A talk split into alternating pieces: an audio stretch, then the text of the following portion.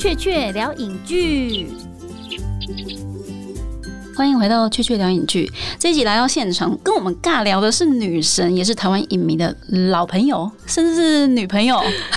欢迎谢欣颖。Hello，大家好，我是谢欣颖。欣颖，你就是台湾影坛的怪胎啊！因为我对你的想象，其实就应该是要先去演一堆偶像剧、广告，然后成为国民女友，然后再进军电影圈，嗯，然后慢慢的培养你的就是普罗的跟影影展的观众。结果没有，谢欣颖一早就踏入了电影圈，而且从此就没有再出坑嘞、注定给你演怪胎的啊！对，可是我其实还是有，呃，我等于是有点倒过来，我跟大家的顺序不一对样。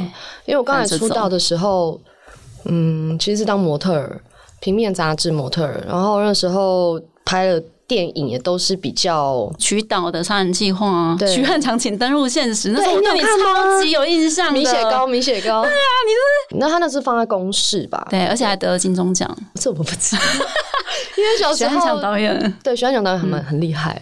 其实他现在的戏再回过头看，还是会有另外一种感觉，还是觉得会很很特别。对，就是即便哦十几年前的戏，那种制作水准啊、影视的品质，或许你会感觉到时代的差异，但是它的剧情本身，它所透露出来的讯息，给现阶段当代的观众来看，其实还是都非常新颖的。嗯，对啊，所以其实你一路以来在影坛里面演的这些戏啊，就是影展咖啊，就是很难不把你当成就是电影圈的人。其实以前看剧本都是会觉得要有感觉的，现在也是啊。但偏偏我看剧本跟我喜欢我平常喜欢看的电影的类型都是偏比较怪，或者是比较悲的，比较不像是 正常人，也不正常人，就是大家都喜欢看完美结局。嗯，Happy Ending 啊，对，可是我我反而会被那些你看完之后，你可能心里会很不舒服的片给吸引，啊，所以我相对我可能看那些剧本，我会觉得特别的同类相吸。对，我会特别想要想要去诠释那个角色。然后是到了二十六岁，中间有接电视剧，后面才开始接比较长篇的电视剧，就是大家都看到的金大花、嗯，有有有有看到金金蛋花，算是 对，所以我反而是倒过来，嗯，其实这样也也是一个不错的经历啊。那因为我们今天你的新片是怪胎，是，所以我们是不是先请新颖先简单介绍一下你的新作品《怪胎》，但它到底是怎样的一个作品呢？其实我觉得导演很很棒的是，他利用两个强迫症的人，然后去谈了一段爱情。嗯，可是那个爱情其实大家都会把这部戏的重点放在强迫症，就是没有看的人会觉得哈，可是我没有强迫症，我我接受得了没有共吗鸣。其实我觉得导演想要讲的是，在爱情里面，在你谈的每一段关系。你都是对方眼中的怪胎，你会有很多地雷，就你的另外一半都会觉得天哪，地雷也这个太也要多了生气吧 对，那个也要生气，然后你这个也为什么要不干涉我马桶盖要不要翻起来？你为什么要干涉我就是几天没洗澡或什么之类的？我觉得都其实，在爱情里面，每一个人都是怪胎。我觉得这句标题就是做的非常好。嗯，就是因为你们要一起的密集的相处，所以你总会发现一个生活方式跟你不一样的，你视之为怪胎的。但是呢，你很爱他的时候，你就会觉得神经病，一边骂，然后一边喜欢对方。对，两个人都是个体啦。其实你硬要把两个个体凑在一起，那相对就是会有不顺眼或者需要磨合的时间。然后我觉得怪胎就是因为导演他会用两个强迫症，都是因为我们两个有严重的洁癖。嗯，我们两个都觉得接触外面的脏空气很脏很脏，更何况是亲嘴。亲嘴是你的肉身要触碰到另另外一个人外一个人，，而且是要有黏液的接触。呃对啊，就是你要如何让两个有洁癖的人去面对接吻、去倾倒，我觉得那个就已经是在爱情里面是两个都各退一步，然后愿意去尝试。但他们尝试了，结果好不好、喜不喜欢，这个就我对就见仁见智。这个就是感情的奥义呀、因为怪胎就是两个 OCD 的强迫症患者的定情的故事，所以其实我觉得前半段我看的是真的是超嗨，它某个程度上对我来说是创下了台湾甜宠的新高度，就是哇，看得好开心啊，就哦很可爱对，很可爱的两个人一起在清新可爱的谈恋爱。我在想说，对啊，你刚刚又稍微提到说，对你以前我看《杀人计划》登陆现实，《爱丽丝的镜子》是不不这样拍下来，嗯，你这部片好像拍的挺开心的。我这部很开心，就是应该是是不是你人生中最开心的？呃，目前为止是对不对？对我我可以很就是很喜剧、很可爱、很好玩的一部剧，所以其实观众也不用太担心，就是你去前面至少你会享受到一般爱情电影该有的样子，而且它更 double 给你，对，因为是 double OCD，对，真的。那因为你在电影里面饰演的陈静这个角色，算是一个高级的怪胎，是就在里面呢，在还没遇到陈柏青之前，其实你是一个对于工作也好、私生活什么都很，我觉得想法是非常前卫的一个时代性女性的样子。甚至你在面对一个你喜欢的男生，你都是会采取非常主动的一个开放的探索关系。那心颖，你怎么样看待这种就是很有自己想法的女生的角色？我觉得这可以套一句很老派的一句话，就是只要我喜欢，有什么不可以？对我觉得这句非常老派，可是你用在现在，都还是每一个年轻人的心声，又或者是我们现在已经三十几岁的人。开始会想要去呃向往的嗯生活方式，啊回过头继续向往青春，你那种不畏惧一切的那种。对，其实我觉得陈静，我觉得陈静很聪明，然后他的这个做法，他的这个想法也很棒。就是我觉得是越简单的事情，你反而越难去达成。就像他在里面会很直截了当说，既然我们俩都互相喜欢，那我们就不要浪费时间搞暧昧。嗯，其实说真的，浪费时间搞暧昧，对他们两个来说，有 OCD 的人来说。是真的是浪费时间，因为你们不会再找到另外一个这种人，绝对这辈子不会再找到个另外跟你一模一样的人。嗯嗯，然后再来就是他的工作，因为他工作是一个呃素描模模特儿的一个模特儿。嗯，在别人眼里可能会觉得这一份工作是不是有点裸露？嗯，可是对于陈静来讲，我会觉得。这一份工作只需要一个礼拜花我一天的时间，我就可以拥有这样的钱，CP 值超高。对啊，为什么不做？我今天我又没有去影响到别人，让别人不开心。对啊，我觉得有什么有何不可？对，因为电影里面曾经他的在遇到男主角之前，他是靠这个人体模特求生的，然后他自己也有一个生存哲学嘛，可以这么说。其实某个层面上，我看到你，我就会想到，其实当一个画家的人体模特的这样的职业，其实新颖。也当过模特儿，然后现在你加上女演员的这一份工作，其实你对于不论是摆拍啊、时尚产品的审美认知什么什么，其实你也都有模同质性。而且女演员这份工作，某个程度上本质上都是需要一直被看，是的那个，就是心里你怎么样看待这一份就是一直被凝视的工作？我刚开始很抗拒，我真的很抗拒，一直以来都把演员这一份工作当做是，他就是我的工作，他不能出现在我的私生活里面，分开。我会希望他分开，但是我后来。这几年开始慢慢一直在，我觉得我们是生态也有变，因为以前网络没那么发达，又或者是什么，你你可能宣传或者是什么，或者你只需要你只需要拍完一部戏，你就可以好好的回到自己的生活，躲起来到你的世界。对，可是现在就变成 I G 也有四五十万呐，怎么样都会被看啦。我觉得 I G 是一个，我不知道，就是我现在，我觉得以前刚开始玩 I G 的时候，我是真的在分享自己的生活。我的开心，我的不开心，其实你看我贴完都会知道。可是后来是这几年开始，我发现好像 我意识到自己是一个公众公众人物，对，所以我发现我好像不能呃那么直截了当的告诉大家我现在的心情，我应该要把这一个平台当做是。工作的工作的平台，就是宣传自己，也宣传作品，也帮，就是好把你的义务做好的一个平台。对对对对对。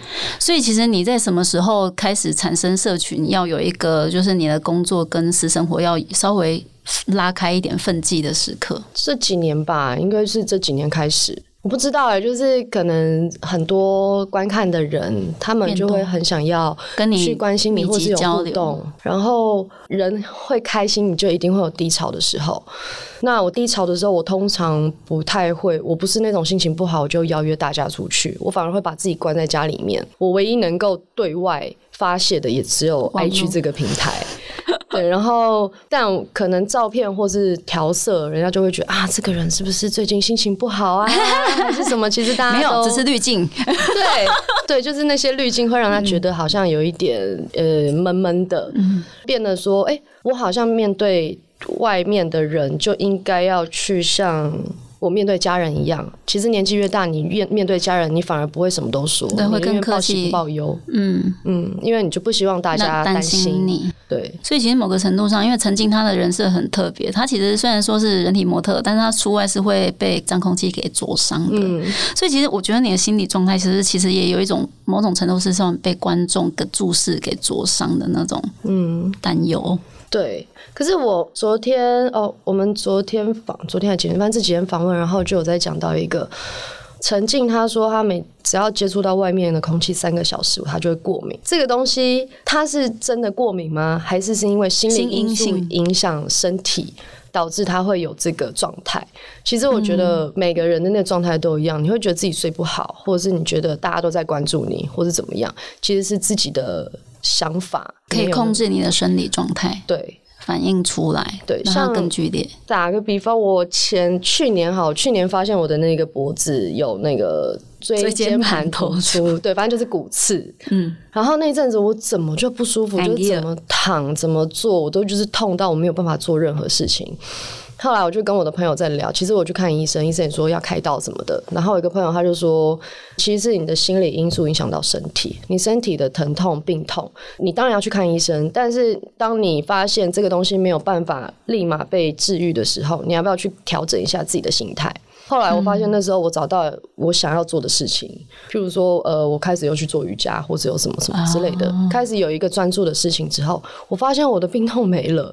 就是不痛，然后原本医生说要开刀，我发现我根本不用开刀，因为它不会痛啦。嗯，就缓解了。对，我觉得那个是心理的因素，有时候烦恼过多，你的疼痛就来了。就是例如说，像透过瑜伽这样子很具体的东西，把你自己的生活节奏找回来，对，然后调试心情。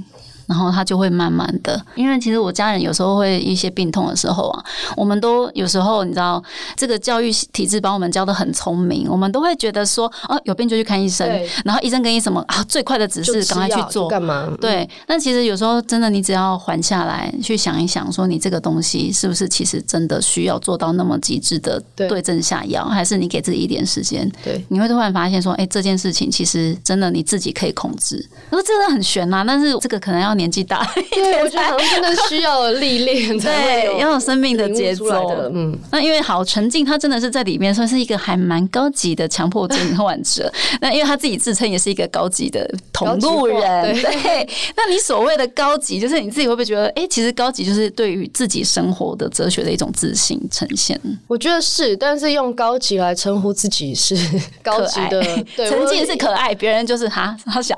对，就是拿来称呼自己会有一点太，我自己是不敢啦，我不敢说自己高级，嗯但是我会去用行为。我不知道人家怎么看我，但是你如果觉得我高级，好，那那就高级。可是我不会用高级来形容我自己。嗯，对，那我觉得陈静他就是一个很直接，他想到什么就说什么，而且他确实比陈柏清高阶一点。就活得非常自在。对至少在面对自己的状态，就是即便是 OCD，他都非常泰然自若。嗯，他并不觉得这有什么，光是这个敢于跟世界不一样，然后而且活得不那么畏畏缩缩的抬头挺胸，我就觉得非常的可爱。所以其实他的曾经这个人设其实是来自于这个，所以他后面就有一个非常剧烈的转变，这也是我们看怪胎的乐趣啦。嗯，对，那因为新颖自己生活中有跟沉浸像是那种强迫症的东西的，例如说每周购物的行程啊，只去某个店家，或者是把东西摆整齐。因为刚刚在聊天，你跟我说啊，你就固定早上九点半起床，然后就起床。我想，嗯，这是什么强迫症吗？也不是，就是因为呃习惯养成。其实我最近宣传都会一直都会一直被问到说你的强迫症是什么。我很认真的思考这件事情。我们都会第一时间一定会说我们自己没有强迫症，因为我不知道那个到底是习惯养成还是真的强迫症。啊，对，因为我们强迫症现在在台湾也不可能去看医生，就算你有强迫症，你也不觉得那是个病。很多人有忧郁症也不会去看啊。对，就是这样啊，对，而且很多人其实我们才刚看完我们约的剧，我们知道就是很多人是没有病视感的，是其实你可他不觉得自己不一样。嗯嗯嗯嗯哦，所以其实你真的啦，可能是要透过别人来说，嗯，谢谢你这个人怎样怎样，才有一个类似识的强迫征兆会被提出来。那个人可能自己真的要像是陈静或者是陈百清这样子，很容易的发现自己的，可能就是会比较难一点啦。对，但至少曾经在怪胎里面，其实非常一个极度自主，而且他进入感情关系之后，我会觉得有一个很极大的反差，就是极度的自主变成极度的依赖，而且会做一些很习惯性的付出。其实我觉得当下让我感觉有一种反而是落入传统套路的女生在感情关系里面一个典型的位置。嗯，所谓的做牛做马，可是从戏里来看，陈静她开始转变的那个关键时刻，你自己觉得是在哪一个点？他们开始有承诺的时候，我自己承诺对他们打勾勾之后，又或者是。其实早在他搬进去，一搬进去对，一搬进去之后，他就因为我觉得这个，你不能说那个是传统，大家认为传统女性就应该要怎么样，应该要待在家里面帮男生打扫家里什么的。我觉得倒不是这样，我觉得反而是女人都会有一种天性，天性对，就是你会很想要好好的就是你爱一个人的方式。把另外一个人的生活照顾好。我觉得天性哎，我不知道为什么哎，就是会有这种感觉。不管是你遇到我，有也有可能是因为从小生长的环境，然后可能看到妈妈就是为这个家做牛做马，然后我们就会被下意识灌进去说，哦，女人就是要这样子。当你跟一个人在一起，或是嫁到一个家庭的时候，你就应该要这样。但你说那个对或错，我我倒不觉得。我觉得反而是你在做这些，你做牛做马的当下，你感到快乐或者是你有没有感到快乐？像我自己，我会我很开心，我很开心，我可以做这些事情，而且我喜欢打扫，嗯。对，所以我不觉得我我为你做牛做马，嗯嗯嗯，对啊，所以我一直觉得，心里刚才有提到说，这应该算是一种社会推理啦，就是因为我们从小到大就看到这些东西，所以你就会觉得，哎、一个爱的付出的方式可能就是那些，嗯，对，所以渐渐的你就会把自己放到那个位置上去了。但是你看怪胎最有趣的地方就是在这里，因为它最后一个大逆转，你会发现说其实没有，搞不好其实这不是两性之间的单一性别的固定的付出的方式，可能只要在某个关系上一做转换，它就会完全彻底的改变。对，对，那撇除人是会变这件事情，至少我在看怪胎的时候，我其实是终于有遇到那种哇，遇到命定之人，然后那种互相救赎，然后觉得很甜蜜的那种互相疗愈的那种感情关系，是当下是觉得看得很开心的。里面男生其实有一度很冲动的跟女生说：“哎、我养你。那”哎、所以我们就想知道说养谢欣颖贵不贵？因为你在里面说：“哎、养我没有很贵。其实可以说我我真的很好养，但我很难搞。那如果就是讲到我难搞的点是什么？因为养我真的太贵了，然后又可以兜回来，因为我很认真在想这个问题。养我真的不贵，因为我可以养自己。”对，因为现在女生拜托谁不能养自己？一个人生活反而还比较就是比较自由丰富，对比较丰富，然后还可以过得更好，因为你很愿意花钱在自己身上，你愿意打开自己的人生的各种可能性、各种邀约、各种尝试。对，但是两个人生活，你反而就是会，譬如说，好，我一个月可能有三万，我不管男生女友。一个月我可能有三万块的生活伙食，但两个人的话，你就想两个人三万块这样够吗？打比方这样子，嗯。对，就是那种扛生，就是各式各样的芝麻绿豆的，大到可能什么节日啊什么，你都要去考虑进去。就是这又是传统的给我们的一些束缚、哎，对，所以我觉得养我不贵，但是我很难搞，是因为我要的可能更多。我觉得一个梦想它是没有办法用钱去买的，即便你赚再多钱都买不到。可能要花但那个很多的时梦想间、对，可是。我的梦想反而是想要跟另外一半做一些什么事情，那个是我的梦想，但我也希望另一半能够跟我变成那是我们的梦想。嗯嗯嗯，其实对于一个男性来讲，他会觉得压力很大。对，就是传统套路，就是啊，为什么就要买车买房？就是一般对对对对人想的时候，就是女生可能你只要有感情关系，人家就会要求你这个东西。对就像那种东西啊，但是每个人又不一样，这样。那其实当代女生真的谁指望会被男生养啊？对啊我们偶尔也会想要，只是想要享受那种被宠爱，然后而且很多女生其实很愿意很宠男生、养男生的，嗯，就是两性关系之间其实已经没有什么是不可能的，就是千万不要被传统观念给限制我们的想象。我觉得到反而是男生真的应该要加油，因为很多男生都会觉得哦，我没有钱，那我干脆就不要交女。对，就很消极哈。对，你们不要觉得钱才是重，钱不是最重要的。你有没有钱，人家还要看你有没有心嘞。对啊，以前的女生没有钱被养，现在的女生是反过来有钱还想要跟你在一起，你为什么不要进阶式的去想？对，其实。你反而去用心，譬如说你做到贴心的举动，譬如说哦，你知道你的女朋友她不太喜欢吃东西，或是怎么样，或者三餐不正常，对你花点心思去自己做一些做一餐，或者是帮她带个便当什么的，只要是在你的时间许可、能力许可。你也愿意做，其实我觉得女生反而会觉得这一超容易买单的。对呀，你买那些菜才多少钱？几十块、几百块而已。但是这个女的就会很死心塌地跟着，你会觉得 她就是无价的食物。你把我放在心里面。对啊，你就是吃的看起来是食物，但其实不是，吃的是爱的。对，女生其实很好吃这一套的。对对对，就是真的要花心思啊。但在对的时间相遇，其实也才会相爱啦。就是那种契机，其实就跟怪胎一开始描述的一样，就是哎一开。开始你一边骂对方神经病，然后一边爱对方爱的要死要活的。其实你自己在看怪胎的剧本有那种心情吗？就是一一直骂那个剧本神经病神经病，然后哇好喜欢好喜欢。我没有，我反而觉得很很现实吗？怎么那么对？我觉得他前面会觉得有点无厘头，就是为什么会用两个 OCD 患者？嗯，为什么要把人物设定设定在他们有强迫症？可是你看到后面，你反而会忘记他们有强迫症。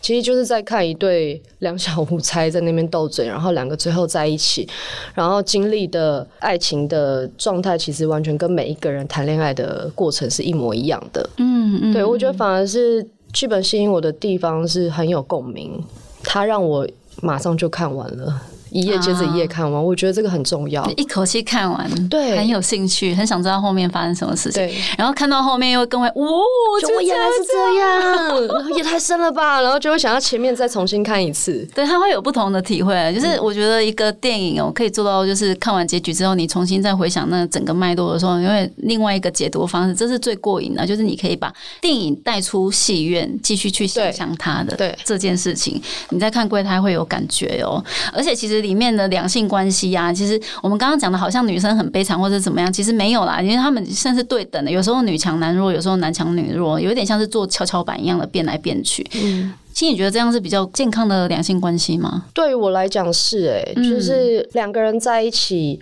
其实就是互补。其实就像陈柏青跟陈静，嗯，陈柏青他有阅读障碍。嗯，但是陈静他是中打第一名，对对对，打字很快，对，所以我觉得完全互补，就是因为他们两个共通怪，就是一样怪，两个人穿雨衣，两个就是明显的怪咖，但两个人在一起聊天的内容又会。天呐，我我做不到的事情，居然你你是最拿手的，那反而会让一段关系里面会变得更更紧密，就是完全契合，对，很契合到觉得好像我这辈子就是我唯一就只能碰到你，我就只会碰到你了。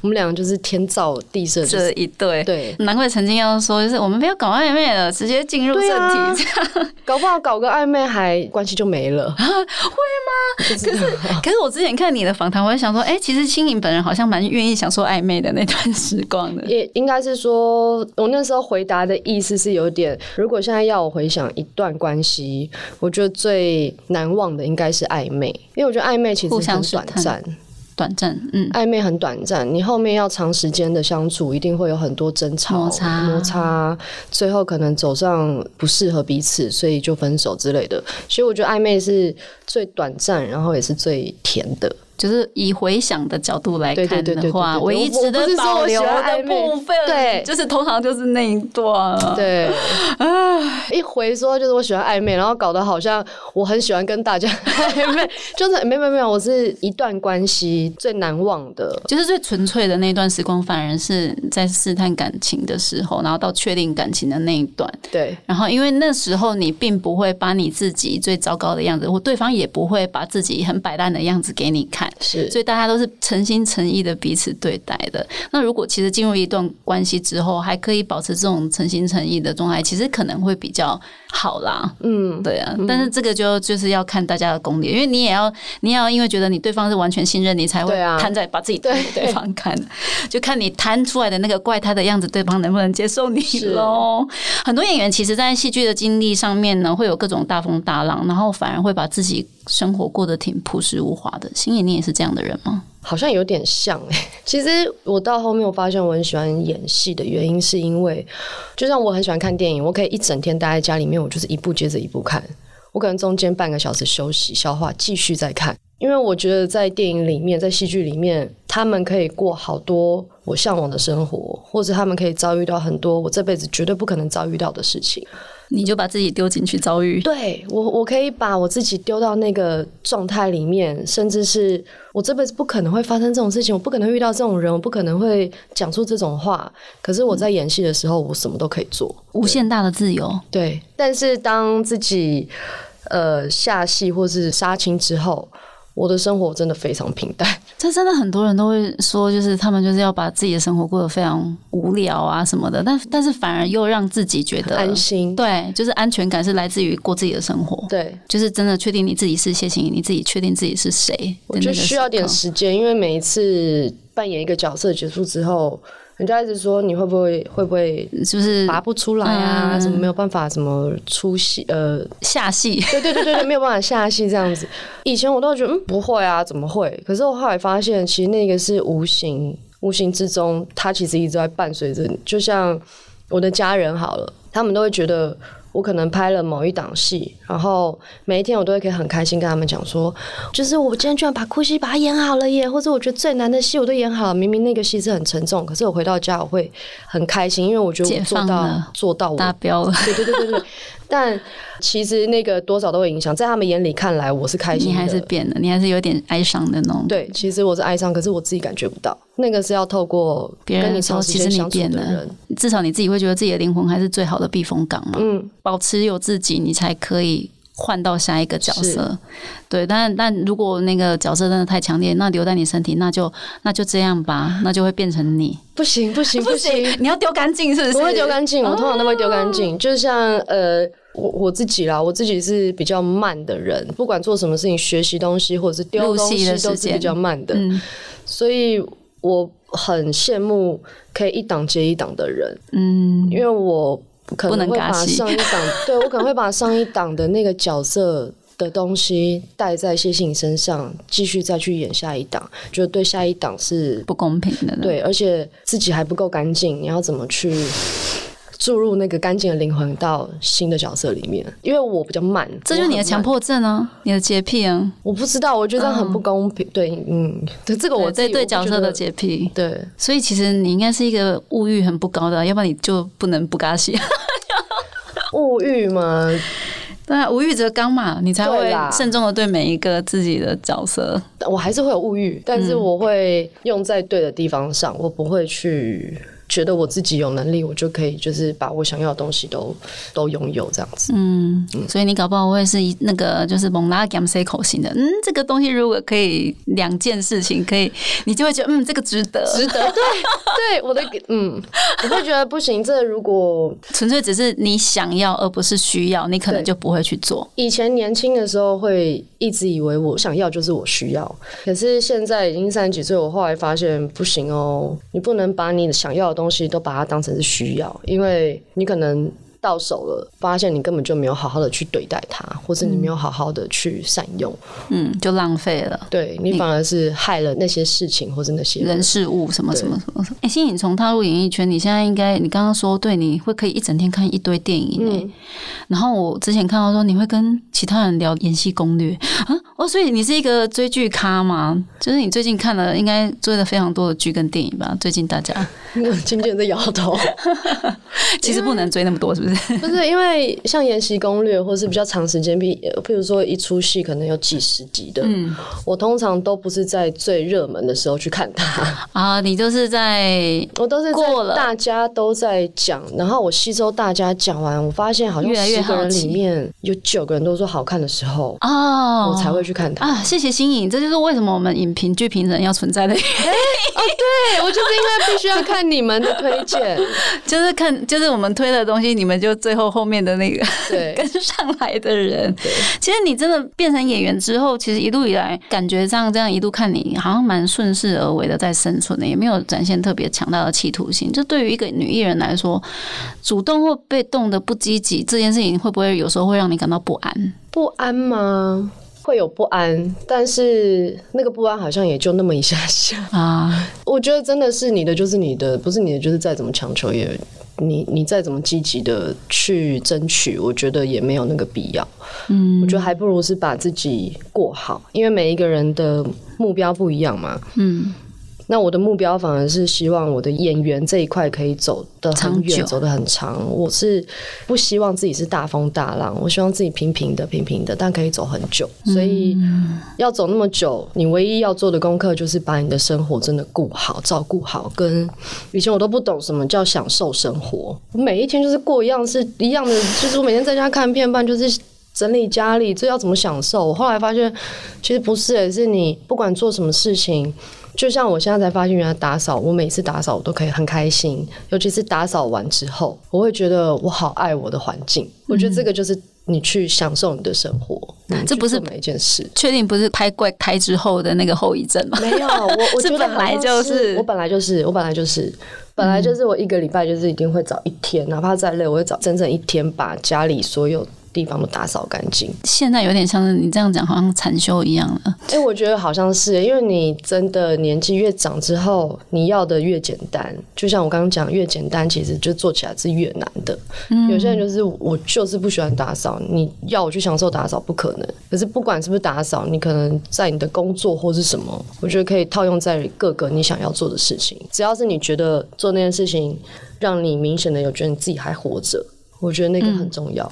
不要去强迫自己做，自己不开心的事，对，至少私底下自己拥有的生活，让自己开心。就当下是舒服，当下是开心的。嗯嗯嗯。所以我们在看陈静，看起来好像做了一些很奇怪的事情，但他就开心呐、对啊他似乎就是一个，就是只要自己默默的这样活着，也就很满足的人。所以其实这方面跟你好像有点像。所以你觉得自己私底下跟陈静最像，跟最不像的地方？最像的可能就像刚刚讲，就是我不会去在意别人，就是我就已经规划好，我一个礼拜就是出门几次，我那一天我就是会去打工，然后去赚我的生活费，再去超市，就是我会规划好自己的生活。我觉得那个是哪怕是别人觉得我很怪，我自己舒服就好啦。嗯嗯嗯，对啊，我觉得这一点蛮像，但最不像可能就是曾经的直接。直直球对决的那个部分。。对，那个我应该现实生活怎么学，我打死都做不出来做不出来，我真的做不出来。可是其实演出陈静这个角色之前，你有没有去做，例如说任何的 mapping，就是哎、用哪个人来做范本来去演？这一部没有哎、这一部没有。嗯我觉得，因为我那时候看完剧本的时候，我反而比较着重在，因为我觉得剧本很完整，哦剧本真的很完整。我比较着重在导演说的节奏感，哦，就是那个精准，搞笑的节奏，对，所以喜剧很难吗。超难。导演想要的那种感觉跟我们想象的完全不一样。我们就一直觉得哦，前面要很好笑，要搞笑。我们会觉得搞笑的地方一定是演员要特别搞笑，你们才会跟着笑，观众才会跟着笑。其实不不是，因为你跟导演聊过，你就知道嗯他的那个讲话的节奏跟他的面无表情。就是不是一般人他不是一般人，但是他很有喜感，嗯你不会觉得他是严肃的。嗯我觉得整部怪胎其实。在怪胎上面都可以看到导演的影子，嗯啊、所以其实你就是偷偷的把导演当做一个范本。对，对，其实前面真的有一个很强烈的喜剧形式，就是真的演演喜剧，好像很多演员都会说，其实爆男的反而是喜剧，但是导演说你很准哎、他要的 tempo 你抓得出来。因为导演很像陈静，他某一点很像陈静，就是我直接明白了当的跟你讲我要的是什么，啊，对我不会用拐弯抹角或者什么，就是他不需要去浪费时间，不要浪费我们彼此的时间，嗯我可以很准确告诉你我想要什么感觉，你就怎么样做。所以我觉得那个就是可以让互相学习。对，我觉得其实因为这两个角色都是导演自己写出来的，嗯，可是我觉得他其实自我自觉的都会把自己一些灌进去，我自己觉得啦。嗯嗯，所以看着他演就对啦。那所以其实搞不好，其实讲起来，廖明义导演才是这整个剧组里面最大的控制狂、最大的怪胎。他是 那你在演的时候，难道不会跟他起冲突吗？像说啊，导演你够了，或者是你觉得导演就让你 shock，然后觉得啊，从来没有任何一个导演是这这样的点。他真的是强迫症，然后他真的是完完全全强迫症。不得不说，我觉得导演他做的非常的完完善，就是他好像把所有我们会提出来的问题，都已经先在心里面把答案给想好了。你知道，每次当我们提出来问题，或是诶，导演，我觉得这场戏我们两个话是不是有点多啊？是不是有几句是可以不要？讲的。我们因为我们那时候在对的时候，导演就是没有啊，我觉得每一句都是重点，就是他不会去思考，也或者是说他已经先把这些问题都已经思考过一遍了。他不会让你讲废话，对他很有信心。对，然后确实我们在拍的当下，跟我们看到完成成品的成品的时候。哎、真的每一句都是重点呢，就是、哦因为我记得有一场戏是我跟博宏，嗯我们两个在吵架，也就那一场吵架，然后我们俩在对的时候就想，是不是有点多啊？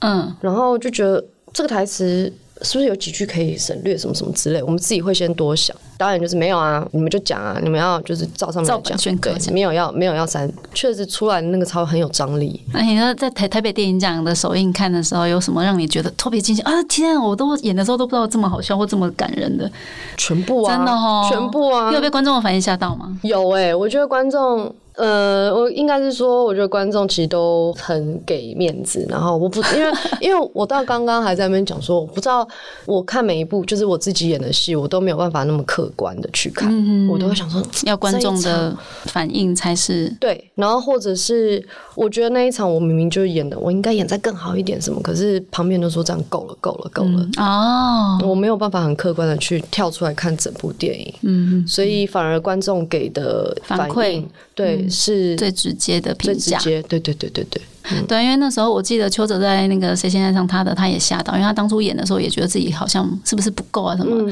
结果观众给他超大的反应，后来还你看，哎、其实你也是北影影后啊，他也变北影影帝了，嗯就变那样哦，就是这种时候就是很难讲，就是观众很重要，你们的支持对台片都会有很直接的帮助。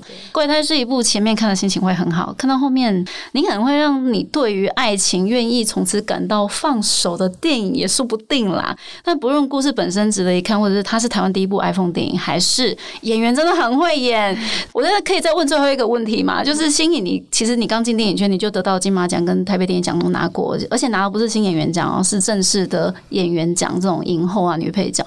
而且你在《观察》里面，其实我觉得表演又非常的全面，其实绝对值得再入围或者一次得奖。像你这样的人，你会不会觉得其实这种事情你已经经历过，你自己还会连对于影视的奖项都无欲则刚吗？还是会觉得哎、有也很好啊？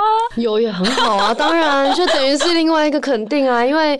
我一直觉得，但我一直不希望让自己抱太大的期望。就我只觉得，我要当下把每一部戏演好跟出来的成果是我自己满意，然后大家观众也买单，对或者是对对得起自己，还有我在这部戏里面跟以往的我有没有更不一样，有没有更多的成长，啊，还是我的演法一直都像以前一样？那哦，对我想要你要自我检视有没自有自我突破，对。嗯，那如果真的有入围或什么，我会非常开心。真的要祝福你。其实就是怪他一部电影，然后像健达出奇蛋一样，多种看电影的愿望一次完成哦。谢谢晶晶，你这一次把自己搞得又哭又笑的，然后呢，也带给观众非常多的感触，也期待接下来是《爱的广义相对论》是在这间电影里面，就可以再度看到你淋漓尽致的表演。谢谢我们下次再，希望下次再来聊一波。好啊，好，好，拜拜拜。